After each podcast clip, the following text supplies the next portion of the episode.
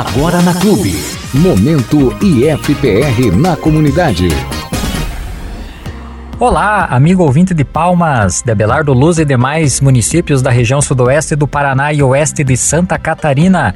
Começa agora o Momento IFPR na comunidade pela Rádio Clube de Palmas.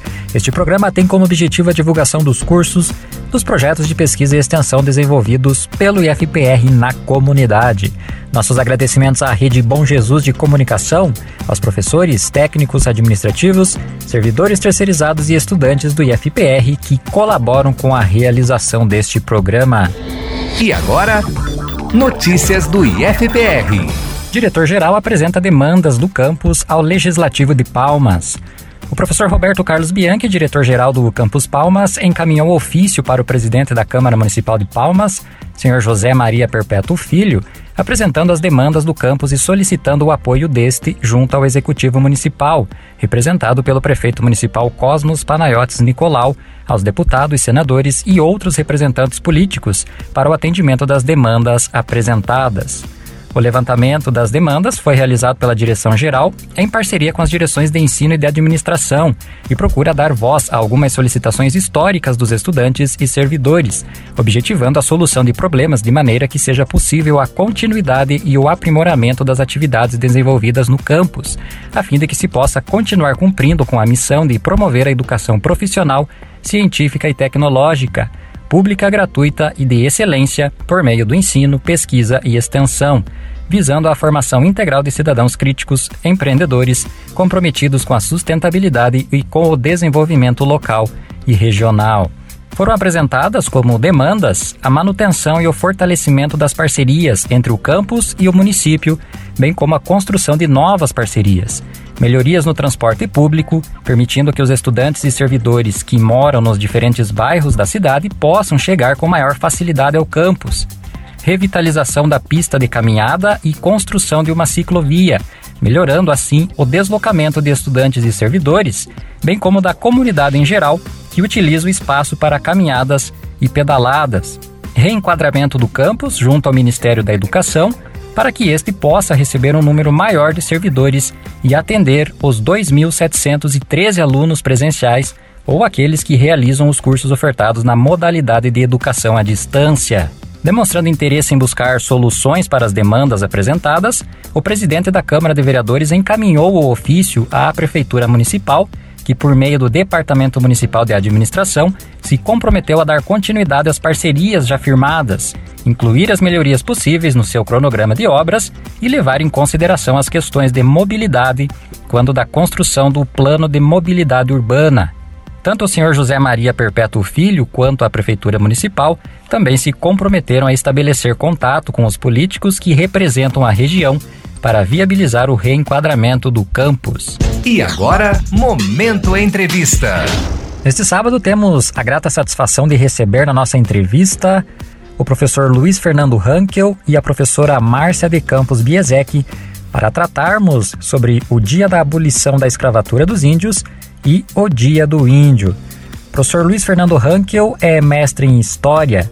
Atualmente é professor de História e Sociologia no IFPR Campus Palmas. Dentre seus principais temas de atuação estão relações étnico-raciais, identidade étnica e social e pensamento social brasileiro. Professor Luiz, muito obrigado pela participação no nosso programa. Ótima tarde para ti. O último dia primeiro, quinta-feira, foi lembrado como sendo o dia da abolição da escravidão dos índios. E o próximo dia 19 é considerado o Dia do Índio. Qual é o contexto histórico dessas datas, professor Luiz? Por que elas foram criadas? Boa tarde, Luciano. Agradeço o convite, o espaço para estar falando sobre esses assuntos tão importantes. É, aqui eu, além né, de professor de História do Instituto, eu também represento o Núcleo de Estudos Afro-Brasileiros e Indígenas, o nosso NEABI, aqui do, do Instituto. Então, especificamente sobre, sobre as datas que você, que você mencionou, né, nós teríamos então, aí temos então, dia 1 de abril é, como a data da, do dia da abolição da escravidão indígena. No entanto, historicamente, né, pensando aí o, de forma crítica essas, é, essas datas, Na verdade, esse dia do dia 1 de abril, ele foi né, de 1680, foi quando o rei de Portugal publicou é, uma lei que acabava com o cativeiro dos indígenas no Brasil. É, havia uma disputa naquele momento entre jesuítas e colonos, é, principalmente aí no, no, norte do Brasil, sobre quem né, poderia ter o direito de explorar a, a mão de obra indígena. Então, quando foi publicada essa, essa lei, ela era mais no sentido de uma reclamação é, dos, é, dos jesuítas né, contra é, o fato de que os colonos queriam escravizar os indígenas e explorar a sua mão de obra. Não que também da parte dos jesuítas houvesse uma, um pensamento assim de, de total liberdade aos indígenas, né, um pensamento humanitário que não cabia para aquela época. O que eles estavam interessados também é se apropriar né, da, da mão de obra desses indígenas, no entanto, sem escravizá-los. Né? A ideia da escravização ou da escravidão é que era o ponto de, de desacordo entre colonos e, e jesuítas. É, no entanto, essa data, na verdade, ela é, é, certo que a lei foi publicada, mas ela não abolia a, a escravidão, ela acabava com novas escravizações, né? Então, a partir de 1 de abril de 1680, não se poderia mais escravizar novos indígenas, mas não dizia nada a respeito daqueles que já eram escravos. Isso aí só foi acontecer, uma lei que acabava né, com a escravidão, pelo menos né, na, na, região do Grão-Pará e Maranhão, somente é, em 1755, pela ação do Marquês de Pombal. Né? E aí, em 1758, então, essa lei acabou é, vigindo para todo o Estado brasileiro. Então, a partir de 1758, somente, é que a, a escravidão dos indígenas foi realmente, é, né, teve seu fim aqui no Brasil, nessa disputa também né, entre é, o Marquês de Pombal. Lembremos que ele expulsou, né, acabou expulsando os jesuítas é, nesse período a, aqui no Brasil.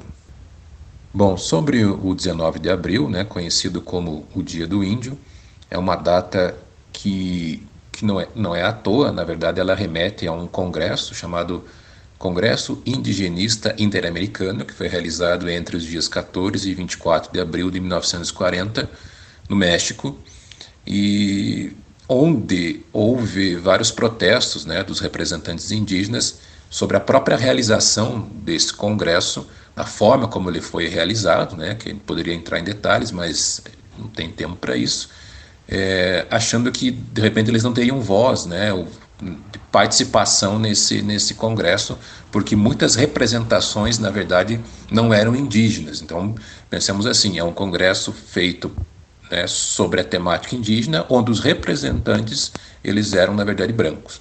E foi o que aconteceu, por exemplo, em relação ao Brasil. Né? O representante brasileiro foi um pesquisador, um antropólogo chamado Edgar Roquette Pinto, é, que apesar de especialista né, na, na temática, ele não era indígena. Então, você mandar né, um, um, branco para um congresso de representantes é, indígenas é um tanto quanto estranho. Então, quando neste congresso as, os indígenas decidiram tomar parte, né, para se fazer representar, isso acontece justamente no dia 19 de abril.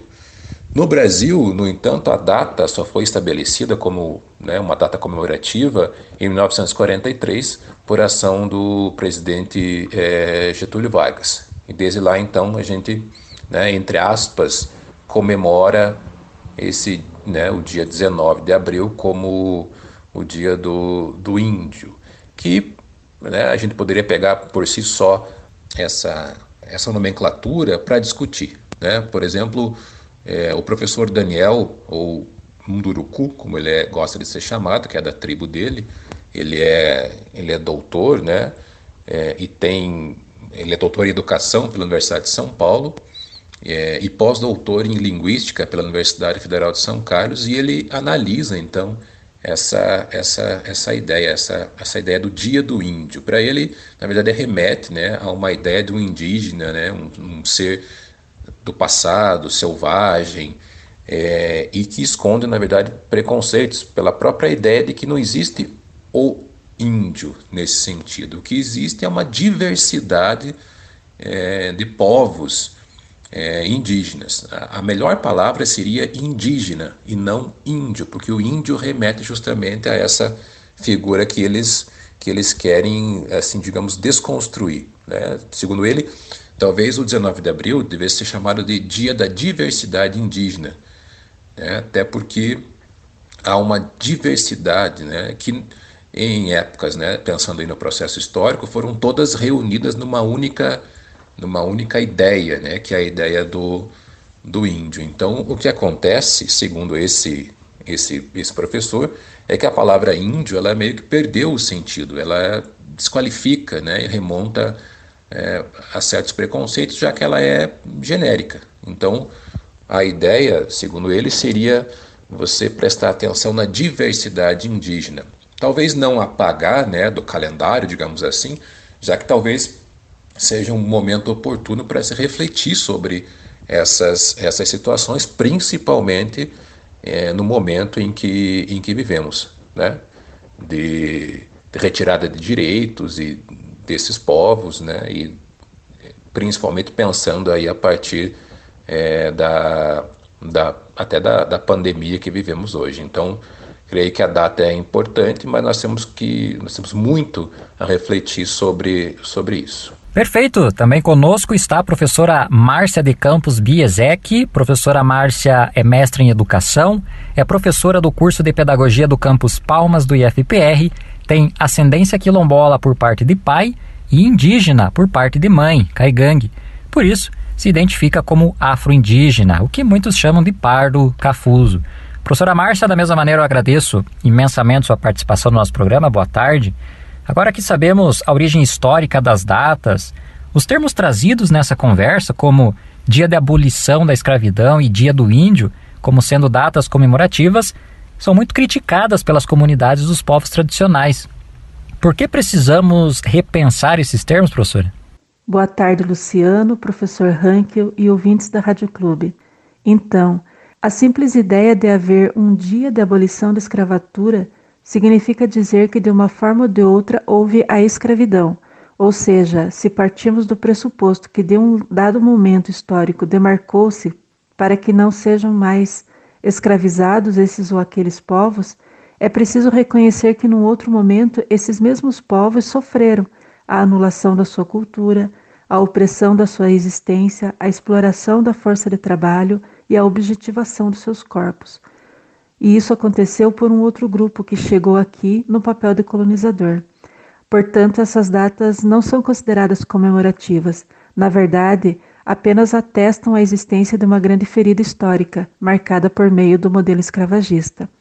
Dizer que houve a abolição da escravatura, seja do povo indígena ou do povo africano ou qualquer outra etnia, nos dá a oportunidade de analisar uma ação desumana de um grupo em subjugar outros grupos por questões étnico-raciais. Não são datas comemorativas, são marcos históricos para lembrarmos quão terríveis foram os processos civilizatórios que quase extinguiram nossos povos originários. Portanto, para nós, são datas que remetem à luta diária para que tais atrocidades não se repitam em nossa história. Quanto ao 19 de abril, calendarizado como Dia do Índio, como bem falou o professor Hankel, tem suas raízes na tentativa de mostrar para a sociedade as contribuições dos povos indígenas na formação do povo brasileiro. É claro que os indígenas tiveram sua contribuição, teriam muito mais se não fosse o genocídio sofrido por esses povos que ocorreu no Brasil colônia e que segue até os dias atuais. Ao comemorar o Dia do Índio, temos algumas ressalvas, pois devemos lembrar que em toda a América os povos indígenas, eles não se resumem a uma caricatura de homem selvagem e inferiorizado dos livros didáticos, mas nós lembramos que em 19 de abril devemos celebrar a riqueza dos diversos povos indígenas do Brasil, suas línguas, sua cultura, sua cosmologia, e isso pode ser feito não só no 19 de abril, mas em qualquer dia do ano. Então, tanto o dia considerado como o Dia do Índio, quanto o dia 9 de agosto, que é o Dia Internacional dos Povos Indígenas, são mais do que datas comemorativas. São datas de luta pela preservação da nossa história enquanto povos originários dessa terra. Bem, tendo sua identidade étnico-racial como sendo afro-indígena e estudiosa da área, como a senhora vê a presença desses povos na sociedade atual? Ou seja, que espaço ou espaços os indígenas têm ocupado em nossa sociedade? Infelizmente, na nossa sociedade, a presença do indígena ainda é muito folclorizada, pois imagina-se que para ser um indígena é preciso um, seguir uma série de exigências que muitas vezes são parte de processos excludentes, de segregação, um estereótipo que é reforçado pela nossa sociedade que é estruturalmente marcada pelo preconceito. Importa dizer então que o sangue indígena corre nas veias de muitos brasileiros que simplesmente ainda não formularam seu processo identitário a ponto de reconhecer-se como tal. Os indígenas transitam dentro e fora das terras indígenas, ocupam espaços na sociedade, em bancos universitários, nos postos de trabalho, nas lideranças locais, na mídia, nas artes, enfim, Estamos por toda parte, mas o que ocorre é que quem nos vê espera enxergar aquele estereótipo e às vezes não é capaz de compreender que o ser indígena não é um elemento limitador, é sim identitário. Por exemplo, é interessante pensar que, devido à minha ascendência afro-indígena, corre em minhas veias o sangue negro e caigangue, e independente de eu estar visitando os parentes na terra indígena ou participando de eventos científicos na minha área de formação, o caigangue não deixa de ser caigangue. O guarani é guarani aqui ou em qualquer outro lugar. Posso dizer então que a presença dos povos indígenas na sociedade é marcada pela sua existência única como um indivíduo e como parte de uma coletividade étnica, o povo indígena. Respeitar e valorizar essa presença e essa existência individual e coletiva faz parte de um processo de alteridade que torna as relações sociais mais abertas a reconhecer a diversidade e respeitar as diferenças para convivermos em harmonia. Ótimo.